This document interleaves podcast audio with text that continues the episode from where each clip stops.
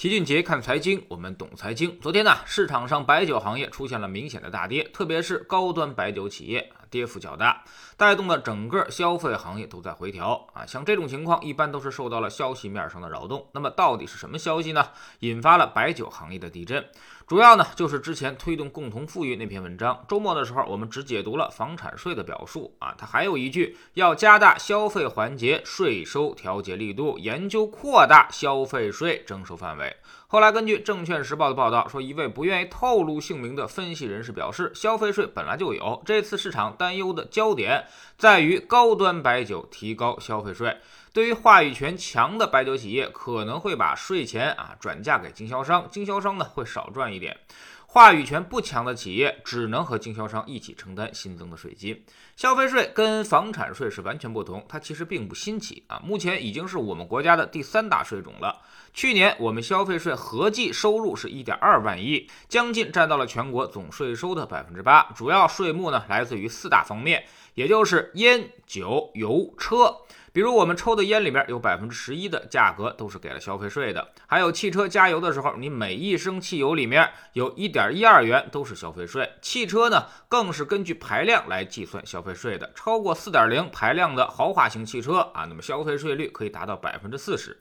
而在白酒行业中呢，用的是出厂价的百分之六十来计算从价税，税率是百分之二十，再加上每五百毫升，也就是一斤零点五元的从量税。所以可见，消费税的作用往往就在一些奢侈的消费上面，不属于我们生活的必需品，但却是能够让生活变得更好的那些商品。你要想得到更好的享受，就得多交税。生活越奢侈，享受越多，那么交的税你也就会越多。不少机构都有过测算，如果增加百分之十二的消费税，那么白酒行业的消费税会增加五百亿左右啊。那么问题来了，到底谁来承担这个税负呢？是企业，还是经销商，还是我们最终的消费者？白酒行业到到底有没有向外转嫁消费税的能力？老齐认为这个问题呢，我们就得分企业去探讨了。首先，高端白酒方面，大家应该知道我们指的是谁。这种白酒基本上用于商务宴请，出厂价你根本就抢不到。到经销商那里加价一倍，这显然是一种供不应求的卖方市场。那么厂家肯定是不会出这笔消费税的，肯定会转嫁给经销商。而经销商拿到白酒，他也不愁卖，所以他会再次涨价，把白酒卖给消费者。而那些买高端白酒的人，其实也并不会因为这个东西有多好而去购买。百分之九十的毛利率啊，再加上那些精美的包装，其实喝到肚子里的白酒差别并没有那么大。所以大家消费的根本就是高端这两个字，那么自然也就不会在意它的价格是否上涨了。相反，这几年还出现了一个怪现象：高端白酒靠涨价去库存拉销量，越涨价大家反而买的越多。一方面是收藏，另外一方面是避险，反正这个东西它也不过期，存几年还能吹一下是年份酒，反而显得更加值钱了。所以不少人啊都会选择提前进行消费。你越制造涨价预期，它卖的反而越好。其次呢，就是中端白酒，这种酒呢基本上用于同事、朋友、家人之间的私人聚会，大家对于价格其实就会比较敏感了，或者说大家心里都有一个预算，一顿饭的酒钱要控制在一百到五百块钱以内啊。所以这种价格的区间的白酒要想涨价啊，就没那么容易了。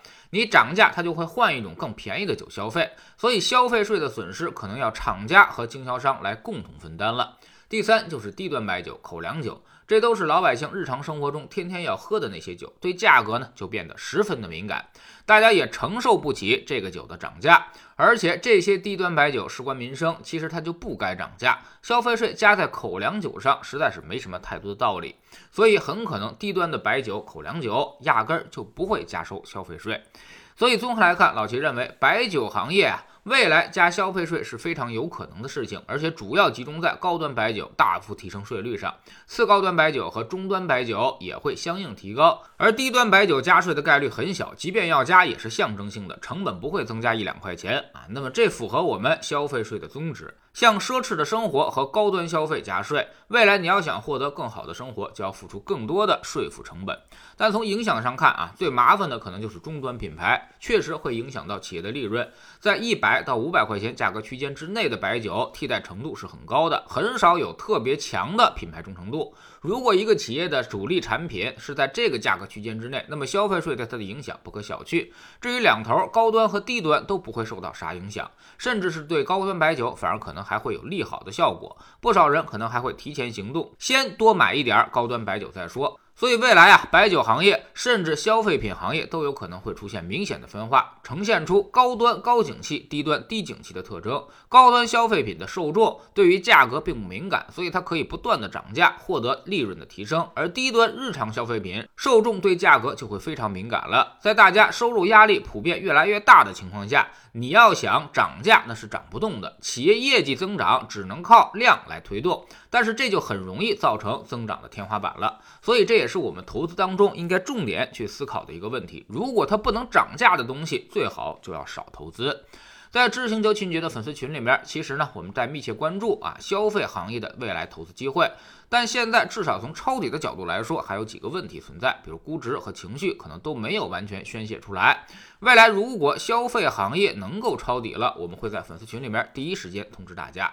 我们总说投资没风险，没文化才有风险。学点投资的真本事，从下载知识星球找齐俊杰的粉丝群开始。我们不但会给你结论，还会告诉你逻辑和原因，让你自己掌握分析的方法和技巧。在知识星球老七的读书圈里，我们正在讲《预测》这本书。昨天我们分析了现在的周期状况，现在到底是什么周期？未来我们还会走哪些周期？